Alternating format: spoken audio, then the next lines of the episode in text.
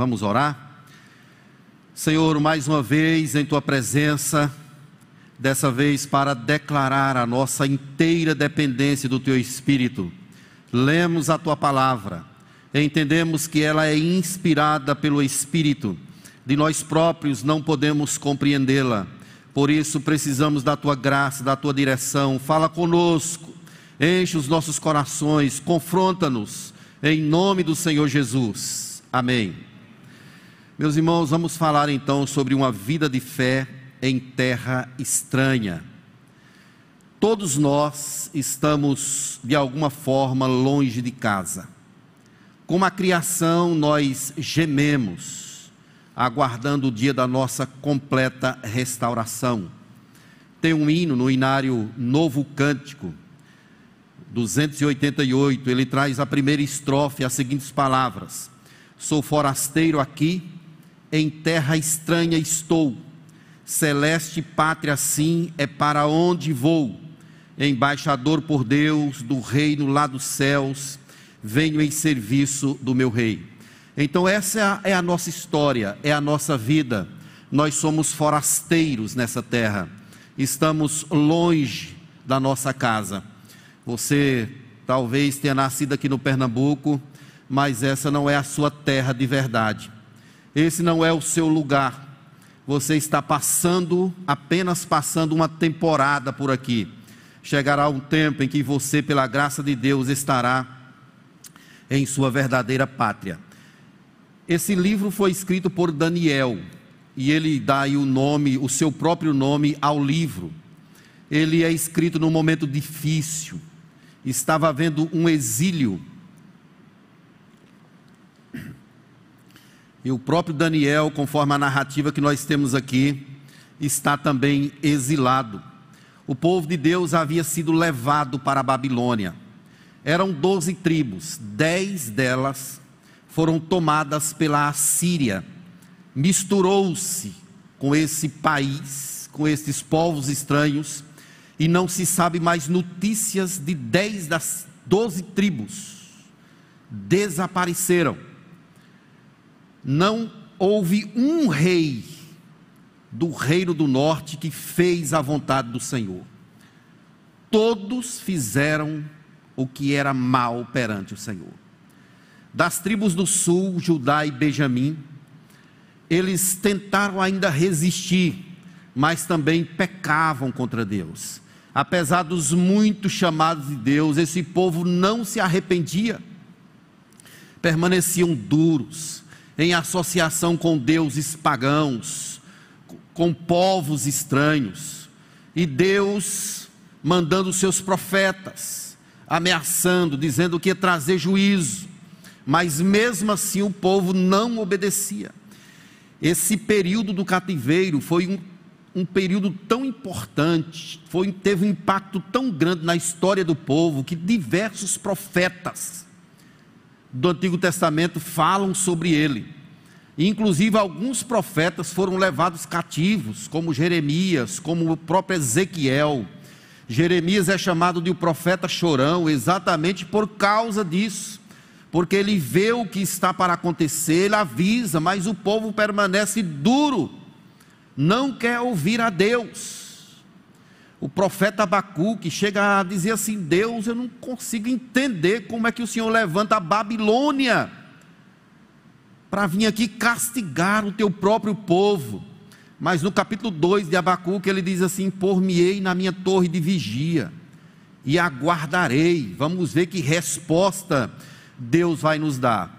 Nós temos profetas pré-exílio, profetas do exílio e profetas pré-pós-exílio profeta Isaías, por exemplo, ele gasta 40 capítulos do seu livro só falando para o povo se arrepender. Ele já começa dizendo que a mula conhece o seu possuidor, mas esse povo não me obedece, não me entende, não me conhece. Venham, se arrependam. Se vocês quiserem me ouvirem, vocês vão comer o melhor dessa terra. Mas se recusarem, vocês serão devorados à espada porque a boca do Senhor o disse, mas o povo não obedece. O povo não obedece. Então, a Babilônia vem, invade Judá, destrona o rei Joaquim, o coloca lá de volta, mas ele fica subordinado, pagando impostos duríssimos, uma situação de fato de caos, uma situação de penúria, de miséria. Foram três levas que o rei da Babilônia, Nabucodonosor, fez com o povo de Deus, transportando esse povo, os melhores que existiam lá, e também os utensílios, tudo ele fez, transportou para sua terra em três momentos. No ano 606, o rei Joaquim é deixado lá e subjugado. No ano 596 a.C., acontece uma segunda leva, são levados 10 mil pessoas, incluindo o rei e os profetas. O segundo livro dos reis, capítulo 24, verso 14, diz assim: Transportou toda Jerusalém, todos os príncipes, todos os homens valentes, todos os artífices e ferreiros, ao todo dez mil, ninguém ficou, senão o povo pobre da terra. E uma terceira e última leva, no, no ano 586 a.C., Jerusalém foi sitiada, assolada, os muros foram derribados, houve pranto, foi, foram levados todas as pessoas, todos os utensílios, deixados para trás apenas os velhos e as crianças. Em outras palavras, eles foram deixados lá literalmente para morrer. Não tinha outra saída a não ser isso. Não tinha comida, não tinha água, tudo estava assolado. Foram 70 anos de cativeiro. Duro. profeta Jeremias, em Lamentações, capítulo 1, ele diz a seguinte palavra, verso 3: Judá foi levado ao exílio, veja só, afligido, sob grande servidão, habita entre as nações, não acha descanso, todos os seus perseguidores o apanharam nas suas angústias. Os caminhos de Sião estão de luto, porque não há quem venha a reuniões solenes, todas as suas portas estão desoladas, os seus sacerdotes gemem, as suas virgens estão tristes, e elas se acham em amargura. Os seus adversários triunfam, os seus inimigos prosperam, porque o Senhor a afligiu por causa da multidão das suas prevaricações. Os seus filhinhos tiveram de ir para o exílio na frente do adversário. A tradição da época dizia que quando um povo era assim subjugado, tinham duas razões. Primeiro, o Deus deles era muito fraco ou então que esse Deus abandonou o seu próprio povo. Então a situação do povo de Deus é uma situação de penúria, é uma situação de escuridão, de miséria, de fome, de servidão. O Salmo 137, ele chega a dizer, descrever a situação desse povo. No verso 1 ele diz assim: Às margens dos rios da Babilônia, nos assentávamos e chorávamos, nos lembrando de Sião nos salgueiros que lá havia, pendurávamos as nossas harpas, pois aqueles que nos levaram cativos nos pediam canções. Então, essa era a situação do povo: choro, desespero, angústia. Esse povo não quis se arrepender. Então, meus irmãos, como eu disse anteriormente, esse cativeiro teve um impacto tão forte que ele foi falado em poesias, como nos Salmos o Salmo 126, 137, 125 falam desse período de servidão do povo, de penúria que o povo de Deus estava passando, tudo porque o povo não ouviu a Deus. No cativeiro, nós temos aqui Daniel e seus amigos, já na Babilônia, eles são escolhidos para fazer parte de um trabalho. O rei queria treiná-los para eles serem funcionários públicos, para eles servirem no palácio. Essa era a ideia. Era treinar esses jovens para que eles ficassem ali servindo como eunucos no palácio real. Mas aqui no texto nós temos algumas percepções de Daniel, como é que ele vê aquele momento. E aqui ele está exercendo a sua fé em terra estranha.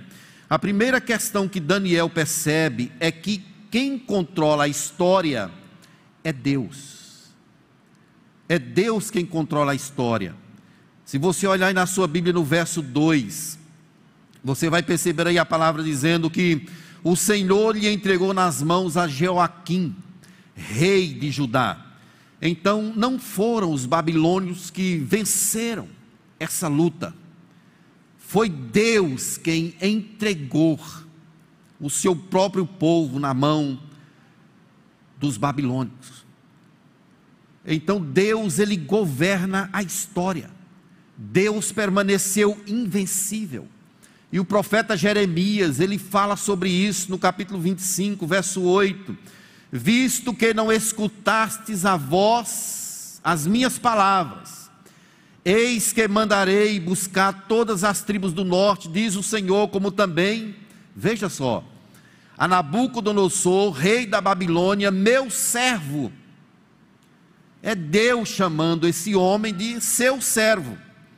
E os trarei contra esta terra, contra os seus moradores e contra os seus habitantes em redor, e os destruirei totalmente, e os porei por objeto de espanto e de assobio e de ruínas perpétuas. Deus está dizendo aqui que Nabucodonosor é o seu servo, isso quer dizer que Deus tem o controle na palma das suas mãos. Qual é a razão desse exílio? O povo não ouviu a Deus e o próprio Deus está provocando isso. Deus entregou. E é exatamente isso que o profeta Abacuque não entende. Como que Deus pode fazer um negócio desse? Entregar o seu povo na mão de uma nação tão sanguinária, perversa. Se você ler segundo Crônicas, capítulo 7, verso 21, está claro porque procedeu o Senhor assim contra essa terra, contra essa casa?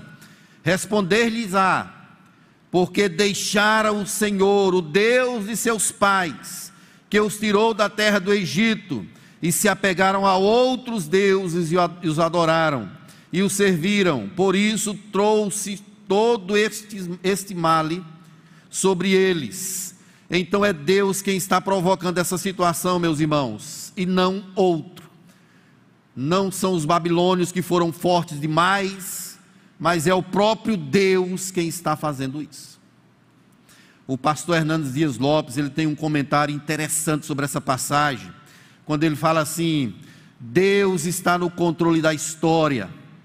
Até os ímpios estão a serviço dos propósitos de Deus. O Senhor é soberano, conforme já vimos a cidade conquistada, o templo saqueado, os tesouros transportados e os cativos a chorar. Tudo isso foi obra de Deus, destinada a cumprir os seus santos propósitos. Nada foge do controle de Deus. Ele usa o que quer, o instrumento que ele quer. Até Satanás pode ser um instrumento nas mãos de Deus. Deus pode usar um ímpio, um governo ruim, Deus pode usar um sistema ruim, tudo isso para chamar a atenção, para fazer o povo entender que Ele governa a história. Meus irmãos, nós não vivemos em um mundo onde uma história está se desenrolando de forma despropositada. Ela está cumprindo um propósito maior, soberano de Deus. Cada passo, cada vírgula, cada ponto está sendo contada de forma pormenorizada por Deus. Nada acontece sem o consentimento dele. Deus mandou os profetas, mas o povo não ouviu. E Deus então diz assim: Eu vou suscitar a Babilônia. Vocês vão ver agora o que é bom. Jeremias 25:10 chega a dizer: Farei cessar a voz de folguedo e da alegria, e do noivo e da noiva, o som das mós, a luz do candeeiro será apagada. Que sentença difícil. Que sentença difícil, complexa que Deus está trazendo sobre o seu povo. Uma segunda questão que Daniel percebe nesse exílio, são as sutilezas da cultura pagã. Os versos 3 a 7 nos falam sobre isso. Está narrado aí no verso 6 que Daniel e seus amigos estavam entre eles. Os nomes Daniel, Ananias, Misael e Azarias. Eles estão ali, certamente conduzidos por Deus. Veja o que Deus está preservando uma semente mas como que Deus vai escolher adolescentes? Nessa época, esses jovens tinham de 12 a 14 anos. E eles vão ser exemplo de fé, de vida, de serviço a Deus numa terra caída espiritualmente. Nós bem conhecemos essa história. Eles estavam ali para servir no palácio. A ideia parecia ser excelente. Todo mundo passando necessidade, fome, e estes jovens são colocados no palácio. Não tinha emprego melhor na época do que esse. Eles iam comer a comida do rei. O vinho era o vinho do rei chamada aí no texto de finas iguarias. Esses jovens deveriam ser inteligentes, bonitos, sem defeito, mas tinha uma questão: eles deveriam aprender a cultura e a língua dos babilônios. É aqui que está a questão da cultura pagã. Logo de cara, veja, vejam a sutileza: os nomes deles são trocados. Daniel, essa palavra Daniel, é a palavra El, é uma, uma síntese do nome de Deus. Ele significa Deus é meu juiz. Mas ele vai ser trocado por Beltesazar, que significa Baal te proteja. O nome de Ananias significa o Senhor é gracioso, mas seu nome agora vai ser Sadraque, ou o mandamento de Acur. O nome Misael também termina com essa palavra el, que é quem é como Deus. Mas ele vai se chamar agora Mesaque, quem é como Acur. O nome Azarias, essa palavra Ian ou Ias, aí no português, ela, é, ela tem um prefixo da palavra Jeová então veja que os nomes desses moços, eles estão associados com o nome de Deus. Mas o nome de Azarias agora vai ser Abednego, ou servo de Nego. Eram deuses da Babilônia. Os nomes trocados aqui tinham uma sutileza, meus irmãos.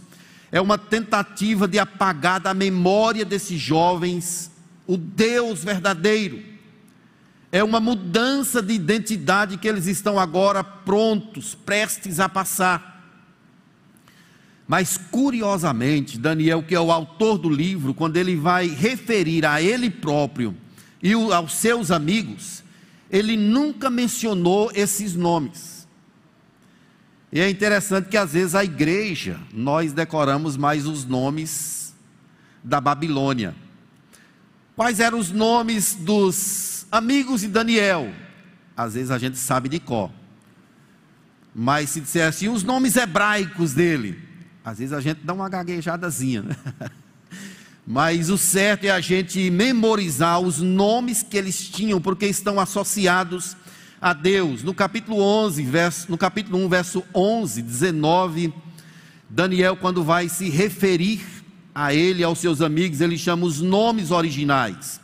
E no capítulo 2, verso 17, Daniel outra vez faz questão de chamar Daniel, Ananias, Misael e Azarias. Ele não menciona esse, esses nomes porque estavam associados aos deuses.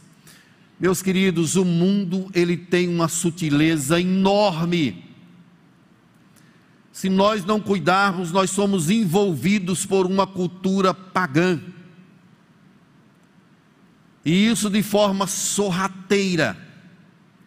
Daqui a pouco nós já estamos como que agindo como pessoas que estão tomados por um pensamento que não é o pensamento de Deus. Um crente pode ter a sua identidade transformada. Se nós não memorizarmos, não repetirmos para a gente o tempo todo que a nossa origem é Deus, que o nosso propósito é para a glória de Deus, nós podemos receber flertes do mundo, e isso vem em forma de propostas sutis. É o mundo tentando nos tragar. Aquilo que parecia ser bom, um trabalho no palácio, era uma, na verdade, uma grande armadilha. Era uma armadilha. Era para que eles entrassem em uma cultura que os levasse agora a se esquecerem do seu Deus, dos seus costumes, de Sião. O salmista no Salmo 137 chega a dizer assim: Olha, que resseque a minha língua ao paladar, se eu me esquecer de ti, ó Sião, minha maior alegria. Eles estavam cativos, mas estavam arrependidos. Eles queriam voltar para casa, para o seu Deus, para o seu povo, para a sua terra. Sião é o lugar da habitação de Deus, é o lugar onde Deus se revela. Era lá que estava a arca da aliança, era lá que tinha o templo, era lá que estava o reino. E agora eles estão em um mundo distante, uma terra estranha, deuses estranhos, costumes estranhos, mas eles estão sendo flertados agora a esquecer do seu país, da sua nação, do seu Deus e se emaranhar agora por um mundo perverso, caído, um mundo que não é de Deus. Mas vejam, meus irmãos, que Deus está preservando uma santa semente. Deus está preservando a Daniel. Veja a coragem desse moço quando ele resolve não se acomodar com essa cultura. O verso 8 ele diz aí: resolveu Daniel firmemente não contaminar-se com as finas iguarias do rei, nem com o vinho que ele bebia. Então pediu ao chefe dos eunucos que ele permitisse não contaminar-se. Daniel resolveu comer legumes mas como assim? Você está rejeitando uma comida tão especial. Uma comida do rei. Não era proibido eles beberem vinho. Mas vejam que ele não quer o vinho, ele quer água. Só água e legumes. Por que, que Daniel não quis comer essa comida do rei? O que que significa essa questão de finas iguarias? Nós temos três interpretações aqui para essa palavra. A primeira delas é que essas finas iguarias podiam conter comidas proibidas na lei de Moisés, como porco, coelho, comida, carne com sangue e por aí vai. Essa é uma primeira linha.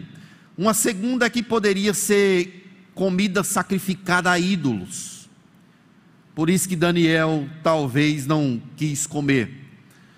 E a terceira hipótese é a questão da sedução da Babilônia, por conta desse projeto hostil de aculturação, de acomodação desses jovens, de transformação de identidade.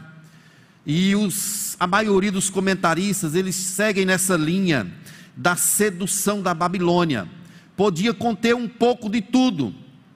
Talvez tivesse comida sacrificada, comida proibida na lei de Moisés, mas o ponto principal aqui é sobre essa questão da acomodação. Daniel não queria se acomodar naquele país, nos costumes daquele povo. É por isso que ele resolve firmemente não se contaminar. Então, não se contaminar aqui não é fisicamente. O próprio Jesus diz no Novo Testamento que não é o que entra pela boca que contamina o homem. Daniel está colocando a palavra aqui no ponto de vista espiritual. Ele não quer se contaminar espiritualmente. comer aquela comida poderia levá-los à questão da aculturação, da acomodação. Ainda hoje, meus irmãos, a Babilônia tenta seduzir a igreja. A Babilônia, ela só será vencida no final de todas as eras. Ela está descrita lá no Apocalipse. Ela é uma prefiguração do mundo onde o povo de Deus está inserido. Nós somos recorrentemente tentados a nos esquecer do nosso lar celestial se nós não cuidarmos, nós nos acomodamos. Passamos a gostar demais dessa terra. Não é sem razão, meus irmãos, que muitos desses cativos eles não quiseram mais voltar. Eles constituíram famílias na Babilônia, tinham rios, muita água, terra produtiva, e eles não quiseram mais voltar. A Babilônia continua viva, é o mundo caído aonde nós estamos.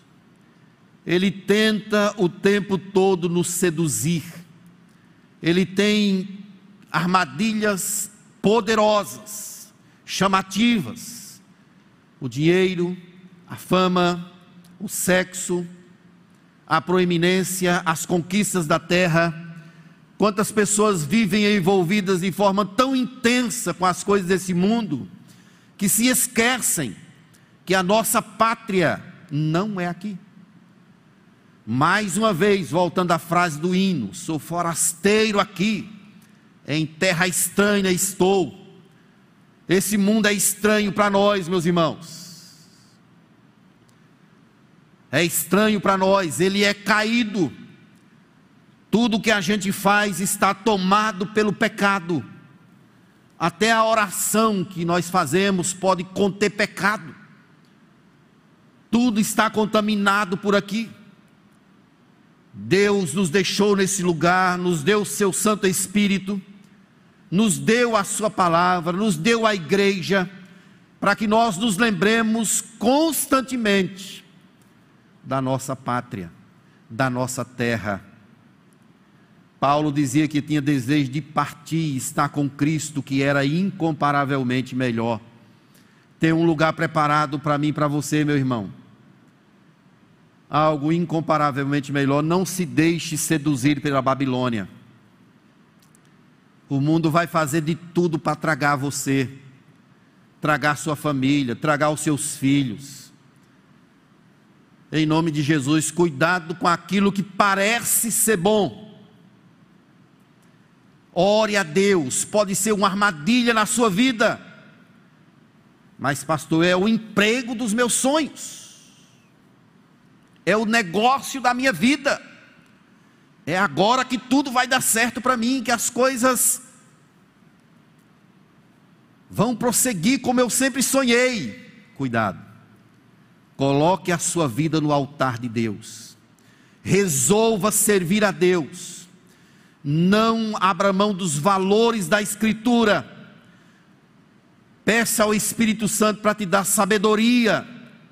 Aquilo que parece ser bom, pode ser algo que vai destruir a sua fé, que vai te aprisionar, que vai arrebentar o teu coração. É preciso colocar tudo isso diante do Senhor. Resolveu Daniel não se contaminar com as finas iguarias do rei. Meus irmãos, como nós estamos precisando de pessoas assim como esse jovem, firme, não quero, mas é bom para você, mas Deus não quer. Deus não gosta disso. Eu prefiro servir a Deus, prefiro seguir na direção de Deus como nós precisamos ser assim, meus irmãos. Muitos de nós abrem mão com muita facilidade da nossa vida com Deus, do nosso compromisso com Deus. Desviamos de rotas, fazemos coisas que machucam o coração de Deus, que ferem a santidade de Deus. Guarda essa palavra em seu coração. Resolveu Daniel firmemente não se contaminar. Nós precisamos de pastores assim, de presbíteros assim, de ovelhas assim, de líderes que tenham essa coragem de assumir uma identidade, nem que isso lhe custe caro. Mas pessoas que mantêm os seus olhos em Deus, em Sua glória, e que desejam servi-lo de todo o coração. Não prescinda, não abra mão dos planos de Deus para a sua vida, dos marcos que Deus deixou não ultrapasse as fronteiras. Eu só posso ir até aqui. Lembram de José? A esposa de Potifar queria ter um relacionamento com José. Ele correu, saiu fora, porque ele tem um compromisso com Deus. O coração dele é cativo pela presença do Senhor que nós venhamos a ter jovens assim, adolescentes, homens, mulheres, todos nós, povo de Deus, que sejamos firmes em honrar o nosso compromisso com Deus. Não sejamos como Sansão. Se lembra o que Sansão fazia? Fazia? Sansão brincava com o pecado. Ah, se me amarrar aqui com esse, esse mato verde, quem sabe? Iam lá, amarravam Sansão, amarravam Sansão. E ele quebrava aquilo e saía. Daqui a pouco a mulher o convence e ele conta o segredo. Aquilo que ele não deveria fazer, ele fez. E ele foi subjugado. Teve os seus olhos vazados. Sofreu. Acabou morrendo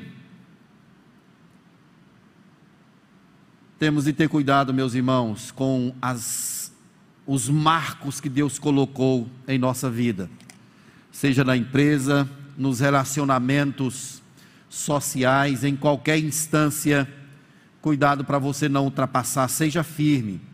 Mas tem uma última questão aqui que Daniel nos ensina sobre uma fé em terra estranha. É que é preciso entrar em ação sabendo que Deus cuida dos pormenores. É o que diz o verso 9 e o verso 17. Vejam como Deus está agindo aqui, meus irmãos. O verso 9 diz: Ora, Deus concedeu a Daniel misericórdia e compreensão da, da parte do chefe dos eunucos. O eunuco, esse chefe, ele não podia fazer o que ele está fazendo aqui com Daniel ele poderia ser morto por causa disso. Ele está arriscando a sua própria vida.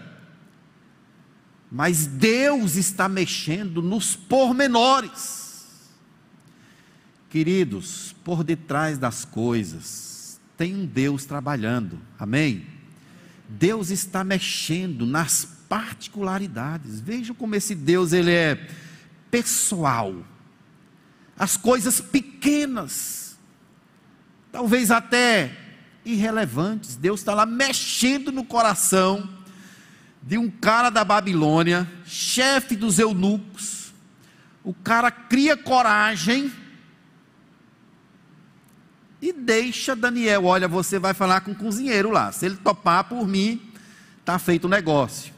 A mesma coisa aconteceu com aquelas parteiras lá quando o rei mandou matar os meninos. Essas parteiras, elas não faziam, desobedeciam a ordem do rei. Quem está fazendo isso, meus irmãos? Deus. Deus mexe nos pormenores. Aquele negócio lá no seu trabalho que às vezes você pensa que foi você. Deus ele mexe nas circunstâncias. Ele é soberano o plano dele sempre será feito. Às vezes ele conduz uma pessoa para te abençoar, para ajudar você a resolver um dilema, a enfrentar uma situação adversa. Mas esse é o Deus a quem nós servimos. Deus concedeu a Daniel misericórdia e compreensão. E olha o que, que Daniel fez aí no verso 7. Daniel disse ao chefe dos eunucos, ou melhor, disse o chefe dos eunucos a Daniel: Tenho medo do meu senhor, o rei, que determinou a vossa comida e a vossa bebida. Porque, pois, veria ele é, o vosso rosto mais abatido do que o dos outros jovens da vossa idade, assim poríeis em perigo a minha cabeça para com o rei. Ele está com medo. Mas o verso 11 diz: Então disse Daniel ao cozinheiro-chefe, a quem o chefe dos eunucos havia encarregado de cuidar de Daniel, Ananias, Misael e Azarias: Experimenta, peço-te, os teus servos dez dias e que se nos deem legumes a comer e água a beber. Verso 13. Então se veja diante de ti a vossa aparência, e a dos jovens que comem das finas iguarias do rei, e segundo vires, age com os teus servos. Ele entendeu e os experimentou dez dias. Isso aqui é coisa de Deus, meus irmãos. Isso aqui não, não é coisa humana. Deus está interferindo num cozinheiro alguém lá da cozinha que cuida dos legumes. É Deus mexendo nos pormenores. Daniel está em ação, veja que ele está em ação. Ele fala com o chefe dos eunucos, ele vai conversar com o cozinheiro. Não é aquela pessoa que fica de braço cruzado esperando as coisas acontecerem, não. Ele vai atrás, ele sabe o que tem de fazer, mas a sua fé está posta no Senhor. E ele vai lá, ele vai pedir. E esse cozinheiro topou a parada. Tudo bem, vamos ver dez dias como é que vocês ficam. E aí, meus irmãos, para surpresa, Deus estava operando nesse negócio. No fim dos dez dias, verso 15, a sua aparência era melhor. Estavam eles mais gordos do que todos os jovens que comiam das finas iguarias do rei. Olha o verso 16: Com isto, o cozinheiro-chefe tirou deles as finas iguarias e o vinho que deviam beber, e lhes dava legumes. É Deus operando aqui, meus irmãos. Ele tirou o vinho, tirou as finas iguarias, e Daniel só comendo legumes, bebendo água, mas havia uma mão invisível operando grandiosamente ali. Deus estava ali. Lembram-se que foi Deus quem entregou Judá nas mãos desse, desses povos. Agora Deus está preservando essa santa semente. Estes jovens, no decurso do livro de Daniel, nós vamos perceber isso. Eles vão fazer diferença em demonstração de força, de fé, de integridade, de fidelidade, nem que morra. Eles não abrem mão do seu compromisso com Deus. Nós todos conhecemos que eles são colocados em fornalha de fogo, que Daniel é jogado numa cova de leões, eles estão dispostos a morrer, mas vivem manifestando a sua fé numa terra estranha, num Deus único, o Deus verdadeiro que cuida dos pormenores das coisas. Olha o que, que diz o verso 17: Ora, a estes quatro jovens, Deus deu o conhecimento e a inteligência em toda a cultura e sabedoria, mas a Daniel deu inteligência de todas as visões e sonhos. É o plano de Deus se cumprindo. Deus tem um propósito, Deus está chamando essas pessoas para de fato efetivar o seu plano, concretizar aquilo que ele planejou. Deus honrou a fidelidade de Daniel. Deus o honrou, disse um comentarista chamado John MacArthur. Deus honrou a fidelidade e lealdade de Daniel e seus amigos ao agir de maneira favorável entre os líderes pagãos. Deus estava ali operando grandiosamente. Meus queridos, Deus está em nosso viver. Amém? Você crê nisso? Deus está em nosso viver, Ele está conduzindo a nossa história. Ele conduz a nossa vida para o louvor da Sua glória, Ele mexe nos pormenores. Seja fiel a Deus, e Deus honrará a tua lealdade. Não importa o que as pessoas estão fazendo, no seu coração, resolva ser firme, fiel. Deus vai honrar você. Ele está vendo todas as coisas, Ele sabe do teu coração. Os seus olhos permeiam a terra procurando justos pessoas que fazem o que devem fazer para a glória do Senhor. Não se esqueça de ser leal, de ser fiel a Deus, porque Ele vai honrar esse negócio na sua vida. E às vezes Ele prova você, Ele testa você, para ver se você é capaz mesmo de romper com o mundo, de dizer, de dizer não aquilo que o desagrada para viver para a glória dele. Eu quero concluir fazendo um alinhamento com a nossa introdução, dizendo a você que nós estamos longe de casa. Estamos longe da nossa pátria. O mundo vai querer nos seduzir vai colocar para a gente as suas armadilhas. Cuidado para você não cair. Cuidado para você não amarrar com muita força as suas cordas aqui nessa terra. Não finque com muita força as suas estacas, porque você não é daqui. A nossa pátria não é essa. Nós somos cidadãos dos céus embaixadores dos céus, embaixadores de Deus. Nós não estamos aqui para fazer a nossa vontade, mas estamos aqui para fazer a vontade daquele que nos arregimentou, Deus, o Senhor da nossa vida. Estamos longe da nossa terra. Talvez aqui tenham pessoas que sejam sejam de outros países ou quem sabe de outros estados. Eu, por exemplo, com a minha família, nós somos da Bahia. E a gente mora bem, morava bem aqui pertinho e a terra ela puxa o coração da gente. Quem é do interior aqui sabe disso. Quando você mora numa cidade diferente, você sente saudade do seu povo, da sua terra, dos seus. Você sente falta. É exatamente isso que está impregnado nesse texto. Eles estão em um país distante, servindo numa terra estranha, e eles têm saudades da pátria deles, da terra deles. Mas não é uma saudade meramente humana, não é uma lacuna humana, é algo espiritual.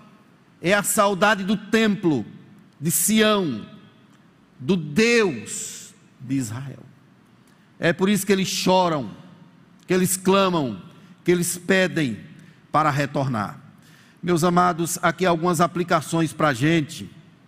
A primeira delas é que a história está sendo conduzida por Deus nos mínimos detalhes. Você crê nisso? Amém? Amém? A história está sendo conduzida por Deus nos mínimos detalhes. Deus está contando a história da sua vida. Você é um pigmeu numa grande história que Deus está contando. Você faz parte dela. Mas Deus está fazendo, contando uma narrativa. Ele próprio conduz essa história para a glória do seu nome. Uma segunda aplicação, meus irmãos, como Daniel e seus amigos estão longe de casa, eles tiveram cuidado para não caírem em armadilhas. Da mesma forma, nós estamos longe do nosso país, da nossa pátria. Devemos ter cuidado para não sermos seduzidos. Por último, tome decisões firmes de viver com fidelidade ao lado do Senhor. Seja firme, aconteça o que acontecer, siga sempre na direção da cruz, na direção de Jesus. Ele vai honrar você, ele vai honrar as suas decisões. Não abra mão desse caminho de fidelidade diante do teu Deus. Aconteça o que acontecer, viva para a glória, honra e louvor de Jesus Cristo. Uma vez eu fui a um almoço na casa de uma pessoa e eles tinham combinado entre si para servir bebida naquele local. Era a casa de uma pessoa crente. E a senha era a seguinte: eu cheguei com a minha esposa e eles tinham uma, uma, uma combinação entre si, um acerto entre si. A ideia era oferecer vinho primeiro a mim, que eu era o pastor deles. Né? Se eu tomasse o vinho, a bebida estaria liberada. Veja que armadilha do inferno. Eu cheguei naquela casa com a minha esposa. Todos ficavam me olhando de banda, alguns falando, me abraçando, pastor, e aí eu sentado ali, de repente lá veio uma pessoa com uma bandeja, veio direto para mim. Eu digo, rapaz, eu sou bem privilegiado desse lugar. E aí, quando ele me entregou esse vinho, eu disse: Eu não quero. Houve um silêncio naquele lugar, ou seja, a bebida foi cancelada. Leva tudo para lá. Então, meus irmãos, infelizmente, essas coisas acontecem ainda em festa de crente, em lugar de que o povo de Deus está. Mas diga não em nome de Jesus. Não abra mão do seu compromisso com Deus, da sua fidelidade para com o Senhor. Honre ao Senhor onde Ele te colocar. Seja como Daniel, firme firme, resolva no seu coração não se contaminar. Em nome para a glória de Jesus Cristo. Amém? Exerça a sua fé nessa terra estranha que a gente está. Vamos ficar de pé. A gente vai orar ao nosso Deus e depois a gente vai impetrar a bênção. Senhor Deus, muito obrigado pela tua palavra. Obrigado por esse momento tão precioso de culto, de louvor, de adoração a Ti. Obrigado pela Tua presença nesse lugar. O Senhor é o Deus dos deuses, o Senhor dos senhores. Deus, começa de mim. Eu quero ser como esse jovem Daniel. Em nome do Senhor Jesus, ó Deus, quero ser firme no propósito do Senhor da minha vida. Quero andar nos teus caminhos em fidelidade e lealdade à tua palavra. Em nome do Senhor Jesus, cerca-me, me dê discernimento nesse mundo caído, para que eu possa contemplar a tua beleza e dizer não ao paganismo, às ideias sutis do diabo. Em nome do Senhor Jesus, comigo abençoe também os meus irmãos, que sejamos uma igreja firme, que Deus saiba colocar limites na vida e fazer coisas somente que honra a Ti, que glorifiquem ao Senhor, e abrir mão daquilo que vai desonrar o Teu nome, que vai mexer na Tua santidade, ó Deus, em nome de Jesus. Visita a Tua igreja, nos dê essa graça de ser como Daniel, para a glória do Teu nome, em Cristo Jesus. Amém. E agora, meus irmãos, que a graça e a paz de Jesus Cristo, o amor eterno e imutável de Deus, o nosso bendito Pai, que o poder e a glória do Espírito Santo repouse sobre nós, povo de Deus, espalhado por toda a terra, agora e para todo sempre. Amém.